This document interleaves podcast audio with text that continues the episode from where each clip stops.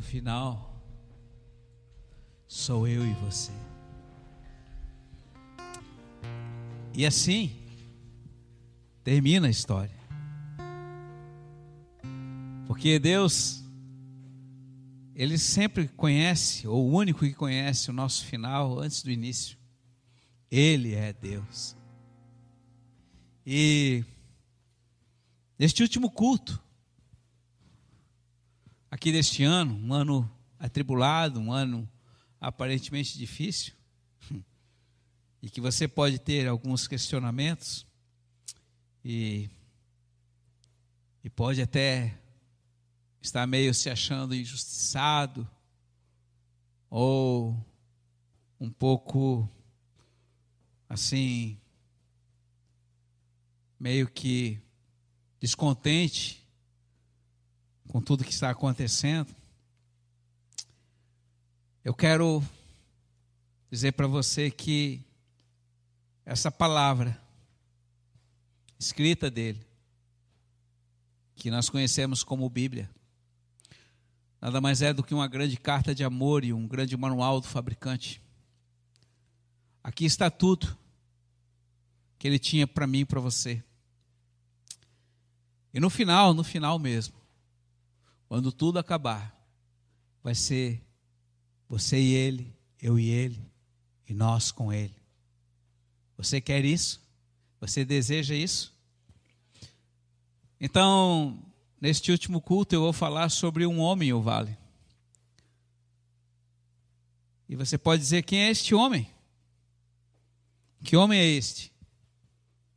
Um dia ele disse: Ainda que eu ande pelo vale, eu não vou temer mal algum, porque o pastor está comigo e a sua vara e o seu cajado me consolam.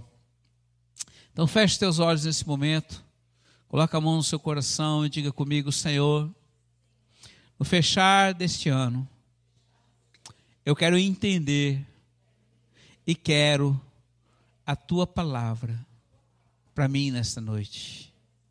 Eu quero viver a tua vida em mim. Amém. Amém, filhinhos. Abra sua palavra em Gênesis capítulo 37, versículo 1. Gênesis 37, versículo 1. Diz assim: Jacó habitou na terra das peregrinações de seu pai, na terra de Canaã. Essas são as gerações de Jacó. José, aos 17 anos, apacentava as ovelhas com seus irmãos. Sendo ainda jovem, andava com os filhos de Bila, com os filhos de Zilpa, mulheres de seu pai. E José sempre trazia más notícias deles ao pai. Israel, que é Jacó, amava José mais do que todos os filhos, porque era o filho da sua velhice. E então lhe fez uma túnica de várias cores. Vendo, pois, seus irmãos que o seu pai o amava mais que a todos os seus irmãos, aborreceram-no e não podiam falar com ele pacificamente. Então teve José um sonho e contou a seus irmãos, e por isso eles aborreciam mais ainda. E qual era um sonho? Ele contou, versículo 7: Estávamos atando molhos no meio do campo, e eis que o meu molho se levantava e também ficava de pé, e eis que os vossos molhos rodeavam e inclinavam no meu molho. Os molhos são os molhinhos de trigo. Então disseram seus irmãos: Tu, pois, deveras reinarás sobre nós? Por isso, tanto mais o aborreciam por seus sonhos e suas palavras. Então ele teve ainda um outro sonho e contou a seus irmãos, dizendo: Eis que eu tive um outro sonho, eis que o sol e a lua e onze estrelas se inclinavam a mim. Então contaram ao pai dele, e ele, o pai, o repreendeu, dizendo: Que sonho é este que você teve? Porventura nós vamos, é, teu pai, a tua mãe e teus irmãos, vamos nos inclinar perante ti com o rosto em terra?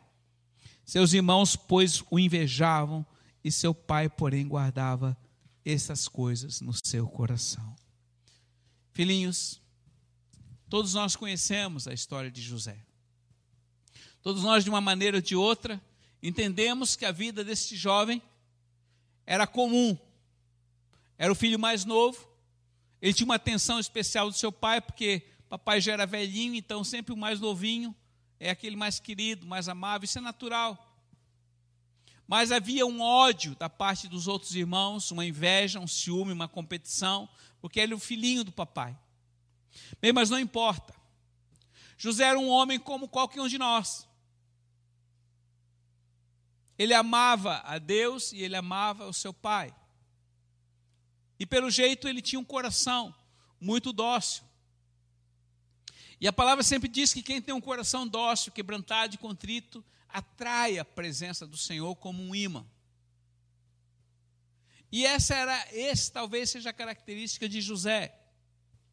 E ali ele foi, ele teve uma vida, até que um dia os seus irmãos estavam no campo e o seu pai, ele estava em casa, seu pai disse: ó, vai lá e leva para os seus irmãos alimento. E quando ele estava chegando de longe, os seus irmãos viram, ó, lá vem o sonhador. Vamos dar um jeito nesse cara. E aí nós conhecemos toda a história. E no versículo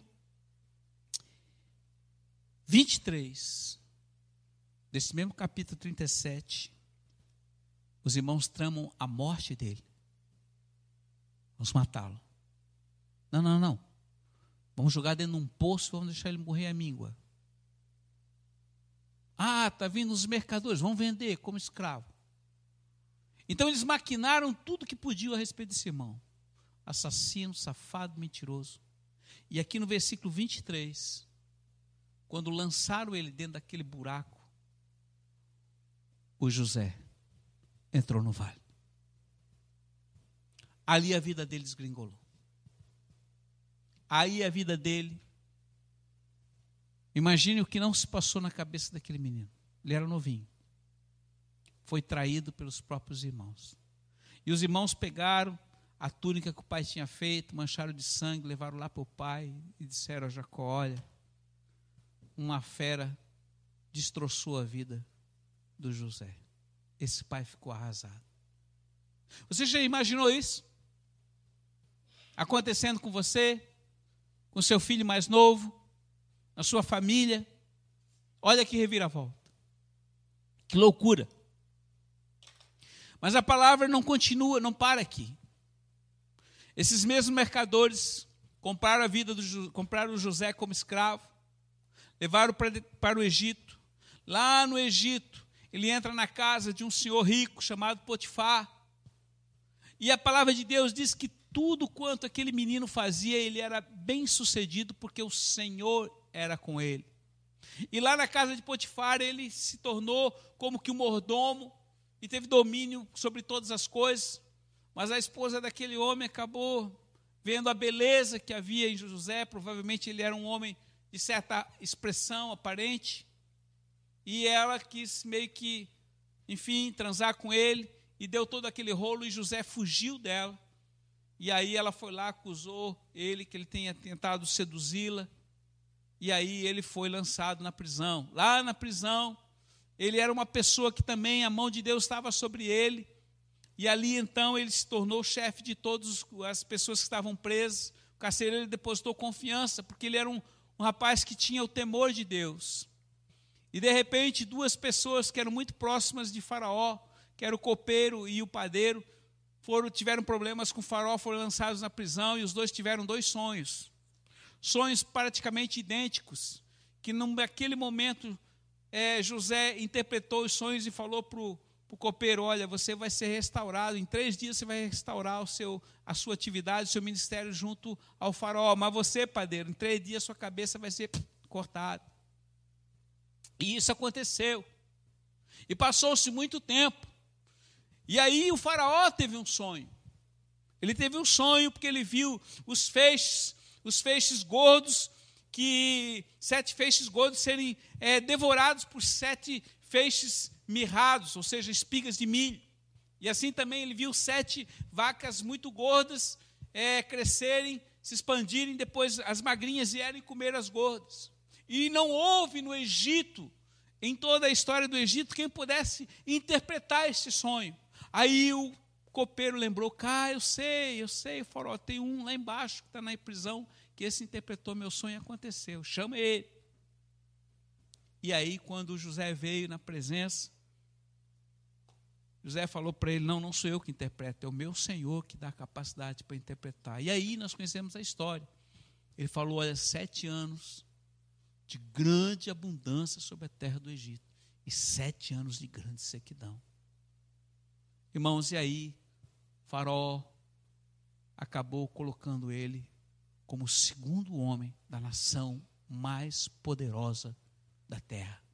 É como o secretário de Estado norte-americano poder, influência violenta, tudo estava em sua mão. Bem, filhinhos, mas a história não termina aí. Porque ele estava resolvendo os problemas do Egito. E já haviam dois anos que a terra estava, já tinha produzido muito, ele criou celeiros, enfim, depositou o que pôde.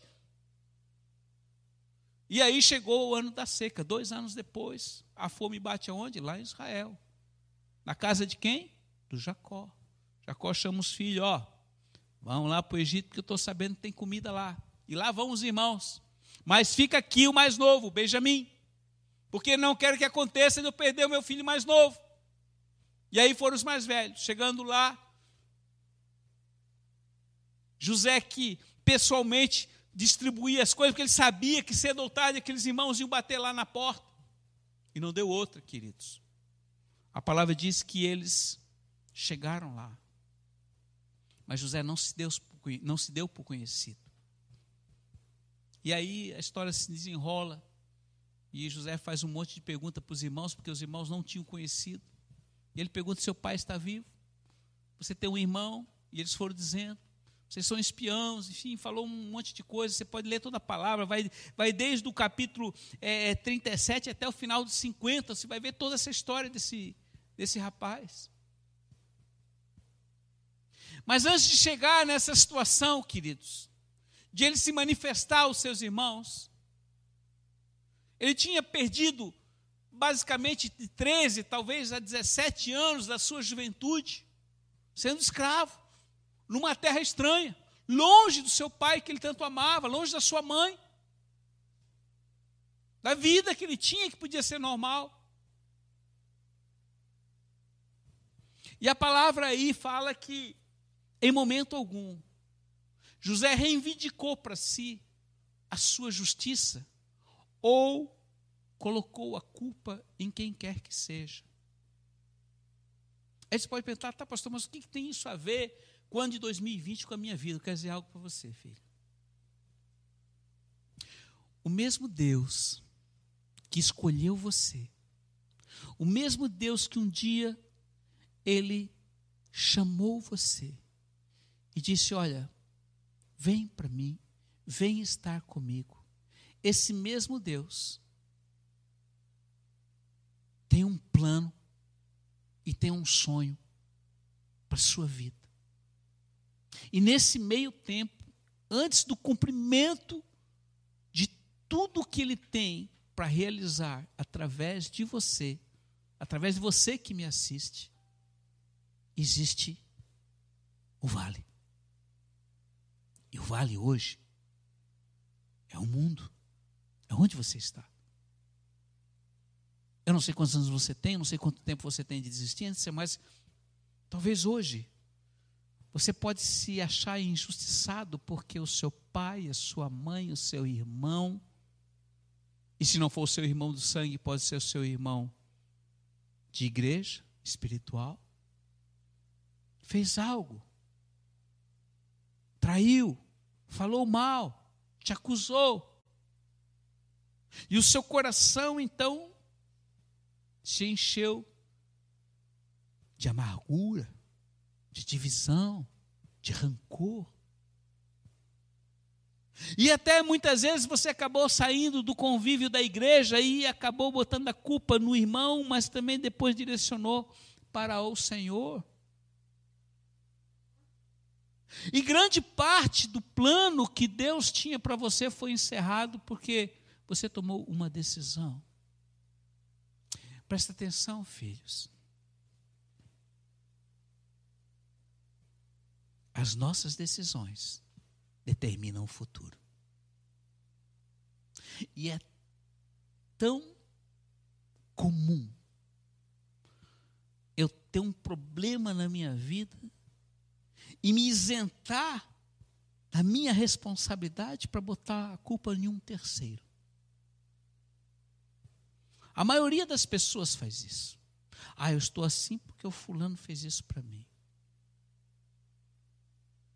Mas preste atenção. Eu quero trazer luz hoje ao seu coração, porque esse menino aqui, ele passou grande parte da sua vida sem entender o que estava acontecendo. E comeu o pão que o diabo amassou. Foi injustiçado inúmeras vezes, só tomava na cabeça. Mas chegou um momento em que o Senhor tirou daquele vale colocou ele numa posição de forma que ia acontecer o sonho que ele teve quando jovem. E aí ele chamou aqueles irmãos e, e disse: Olha, eu quero o seu irmão mais novo aqui. Quando vocês voltarem para buscar a comida de novo, eu quero o seu irmão mais novo. E esses irmãos então voltaram para falar com Jacó e disseram: Olha, o cara lá que é o administrador, ele disse que para pegar o trigo novamente, o que tem lá, eu vou ter que levar o irmão mais novo. E aí Jacó se apavorou: Cara, eu já perdi um filho novo, agora vou perder mais um. Mas não tinha jeito.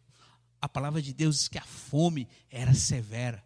E lá no Egito, eles já estavam dando, já tinham dado boi, agora estavam dando eles mesmos como escravos para Faraó.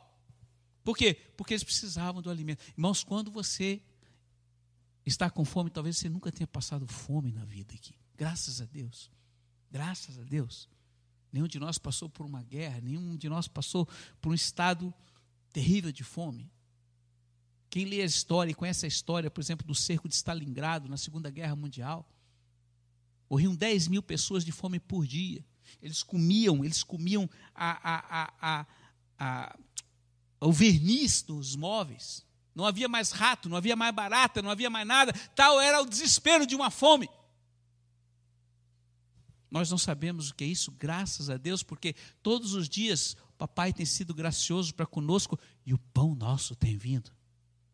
Mas às vezes a gente reclama porque o pão não é bom. Né? Sempre a mesma comida, sempre a mesmo isso, sempre a mesmo aquilo. Bem, mas veja bem, eu quero voltar ao texto.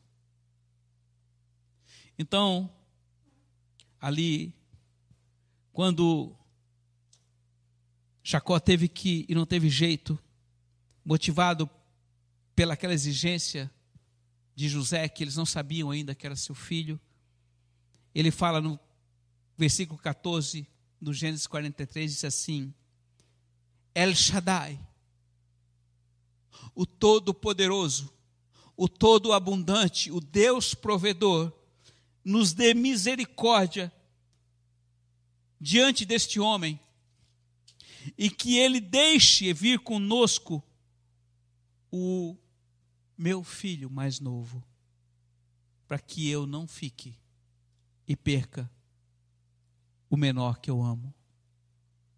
E aqui eu quero dizer, ele falou El Shaddai. Quem era El Shaddai? Aqui eu quero fazer, abrir um parêntese aqui para falar de El Shaddai. O Deus todo abundante, o Deus que excede toda a capacidade de raciocínio de qualquer homem, o Deus que é o princípio e o fim, o que era, o que é e o que há de vir o Deus que conhece todas as coisas, o Deus que já sabia e tinha um plano, porque um dia ele fez uma promessa a Abraão e ele disse: De ti eu farei, eu darei todas as nações da terra e elas serão benditas através da tua linhagem. Antes, porém, tu servirás aos egípcios e lá ficarás durante 430 anos. Então Deus pegou quem? Um menino, levou para o Egito. E agora Jacó, não se chamava mais Jacó, mas Israel, porque tinha lutado com Deus. Quando ele foi forçado pela circunstância de dar o segundo filho, sem saber se ia voltar, porque Rubem já estava lá, o Simeão já estava preso. José o prendeu lá, deixou cativo lá até que os irmãos voltassem. Você imagina a angústia desse pai? Ele clamou por El Shaddai. Então, El Shaddai, filhinhos, que é o Deus Todo-Poderoso, ele fez quatro promessas. E eu quero relembrar para vocês hoje aqui essas quatro promessas que Shaddai fez e continua fazendo para os dias atuais. Primeiro, ele prometeu salvação. Ele disse: Eu mostrarei a salvação ao que anda em meus caminhos. Este é a primeira condição andar nos caminhos do Senhor, será salvo. Aquele que invocar o meu nome, aquele que me receber como Senhor e Salvador, o meu filho como Salvador, será salvo. Se com a tua boca confessares a Jesus Cristo como Senhor e no teu coração creres que Ele ressuscitou dos mortos, serás salvo. E Ele deu isto como um legado. E aquele que tem o nome enrolado no livro da vida tem uma eternidade pela frente com Ele. Dois, Shaddai. Shaddai dá prosperidade. O que é prosperidade? É tudo aquilo que é bênção. Bênção em termos de provisão e suprimento natural, como bênção também em questões espirituais. Por quê? Porque ele disse: Eu dou riqueza e honra àquele que me obedece, aqueles que andam nos meus caminhos serão prósperos em tudo o que fizerem. Você crê nisso? Amém. Então ande nisso. Não é pelo sentimento, mas é pela promessa que ele faz. Terceira coisa, ele produz cura e produz saúde. Ele prometeu aos filhos de Israel: se vocês derem atenção ao Senhor, seu Deus, e fizerem com que ele aprove, e se derem ouvidos às suas palavras, não trarei sobre vocês nenhuma doença do Egito, pois eu sou o Senhor que vos cura. Êxodo 15, 26. Amém? Eu quero dizer algo para você, filho. Mateus 24, Jesus disse: Não se assustem, haverá terremotos, haverá pandemia, haverá peste de todas as situações, haverá guerras internas e externas. Não se assustem, é necessário que isso aconteça, porque eu estou vindo. Mas ainda que vocês venham a ser contaminados por essa gripe maldita ou essa pandemia maldita que está cada dia pior, que está bloqueando, que está fechando as nações, que está fazendo com que o mundo se torne cada dia pior El Shaddai cuida, guarda e provê a sua vida. Muitos no mundo podem perder a vida, mas aos seus ele tem guardado. Ainda que você tenha pego, assim que você possa pegar até a peste, mas ele é poderoso. Não quer dizer que pode acontecer alguns de nós partir, ele é soberano, mas ele tem um plano. E por último, ele prove, ele provê como um Deus que providencia as coisas, ele supre todas as nossas necessidades. Salmo 23, versículo 1 diz assim: Eu sou teu pastor e eu não te deixo faltar absolutamente nada. Em Mateus capítulo 17, 20, Jesus disse: Nada é impossível aquele que crê em mim. Quando ele fala nada é 100%. E ele continua ali: Tudo o que pedirem em oração e crerem, vocês receberão. Está em Mateus 17, 22.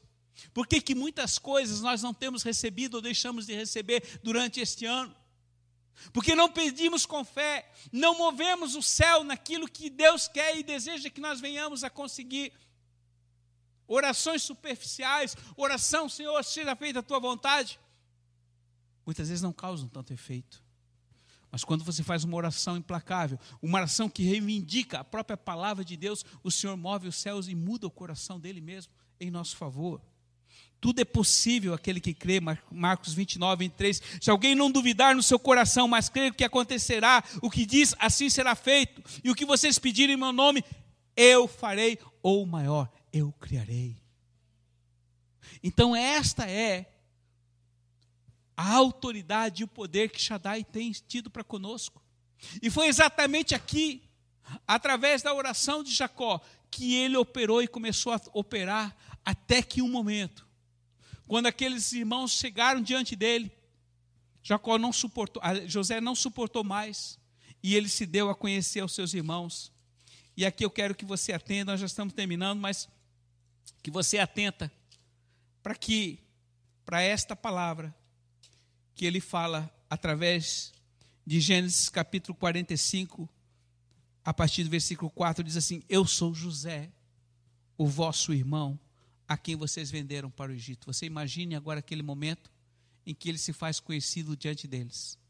O que não passou na cabeça dos irmãos. Ele poderia ter dito: Agora eu vou ferrar vocês. Agora chegou a minha vez. Vocês não sabem com quem vocês estão falando. Mas em momento algum, o coração dele se encheu desta amargura, desse sentimento de revide, de ira e de vingança a respeito dos seus irmãos. Pelo contrário, ele disse: Agora não se entristeçam e nem fiquem pesados os vossos olhos, porque vocês me venderam para cá, porque foi para a conservação da vida que Deus me enviou diante da sua face. Ele entendeu que se não tivesse acontecido isso, e toda essa circunstância, ele sozinho não iria para o Egito. Mas preste atenção, filhos, quando eu tenho um coração reto diante de Deus e entendo o plano dele, e entendo que o plano dele para minha vida não terminou, eu vou me permanecer submisso à vontade dele. E não existe absolutamente nada na sua vida que aconteça que não seja do controle e do cuidado dele. Ele é um Deus querido, ele é um Deus amado. Talvez você hoje possa se sentir é, sozinho, você pode se sentir abandonado pelo Senhor, talvez você se sinta injustiçado por alguém, pelo pastor, pelo irmão, pelo pai, pela mãe. Filhos, aquele que te chamou, te resgatou, ele vai te levar até o fim a bom termo. Jacó voltou. Jacó não acreditava no que ele ouviu falar. Quando os irmãos voltaram, disseram: Olha, José, teu filho está vivo. E aí eles tiveram que contar a trama. Nós aprontamos. Nós não gostava dele, pai.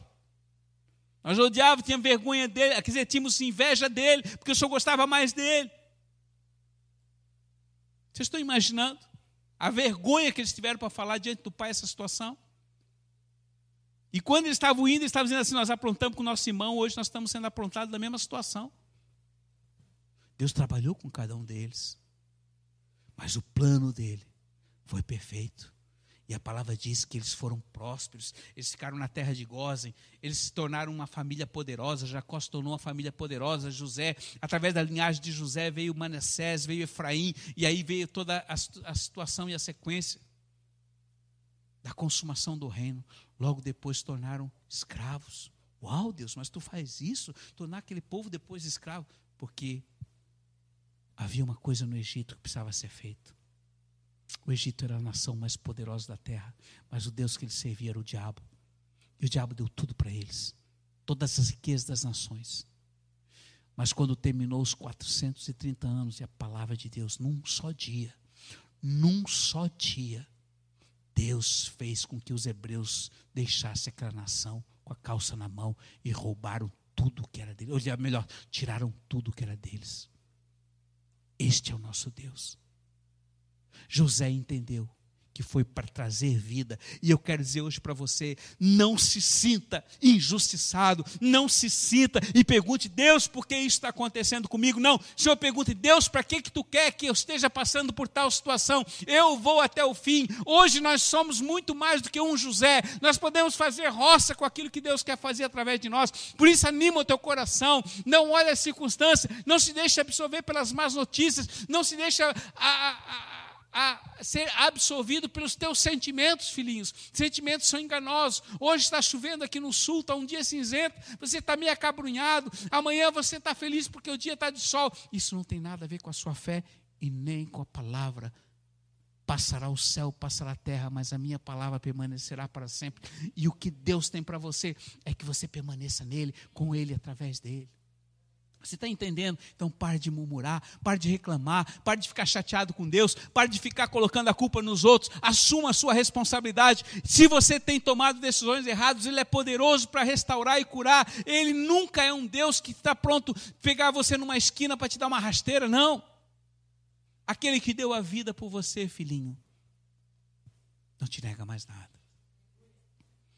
E a maior riqueza que Ele deu para mim e para você foi a vida eterna. Feche os teus olhos nesse momento. Coloca a mão no seu coração mais uma vez. E repita comigo esta oração. Pai, eu te agradeço, porque José permaneceu fiel até o fim, mesmo passando pelo vale da sombra da morte. Obrigado, Senhor, porque através da fidelidade e do amor daquele menino, a salvação chegou até mim.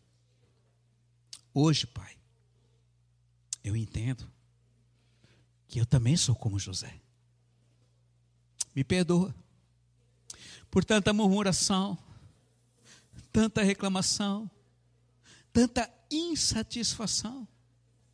E o pior, Senhor, colocar a culpa em alguém que não é responsável pela minha vida. Eu sou o Senhor. Eu sim, Senhor, sou responsável pelos meus atos. Me perdoa. Hoje eu alinho a minha visão à tua visão. Hoje eu coloco ao teu dispor para que se cumpra o teu plano na minha vida e no teu reino. Pai, muito obrigado por tudo que passei e continuo passando e continuarei passando. Eu sou grato a Ti. Obrigado por este ano. Obrigado pela minha vida e pela Tua graça, que nunca falhou em relação a mim. Amém.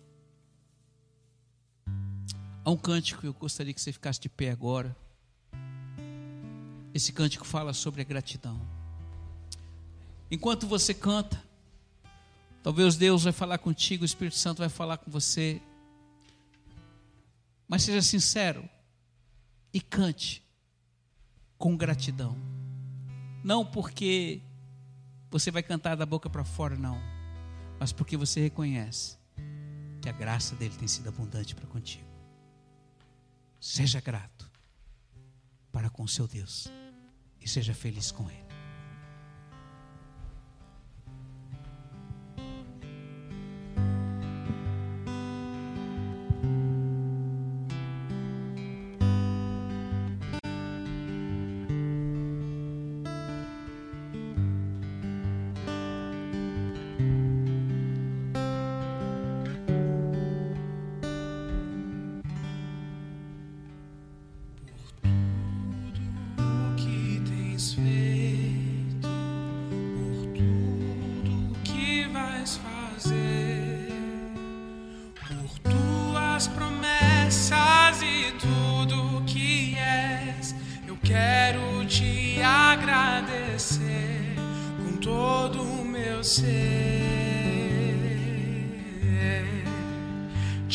agradece.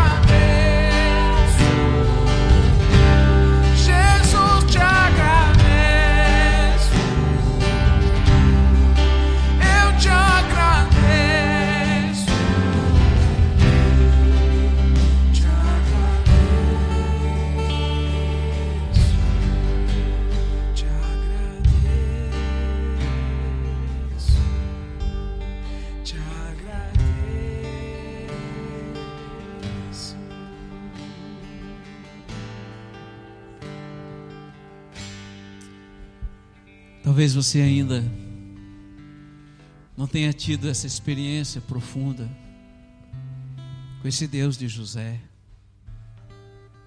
de Jacó, de Isaac e de Abraão. Então ele diz: Eu estou à porta hoje do teu coração.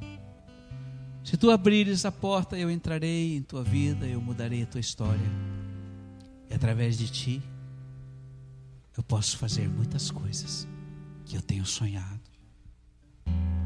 Então é muito simples, repita essa oração comigo, crendo, dizendo assim: feche teus olhos e declare: Senhor Jesus,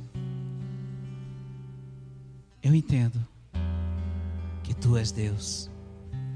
E neste momento, eu peço perdão por todos os meus erros, falhas e pecados.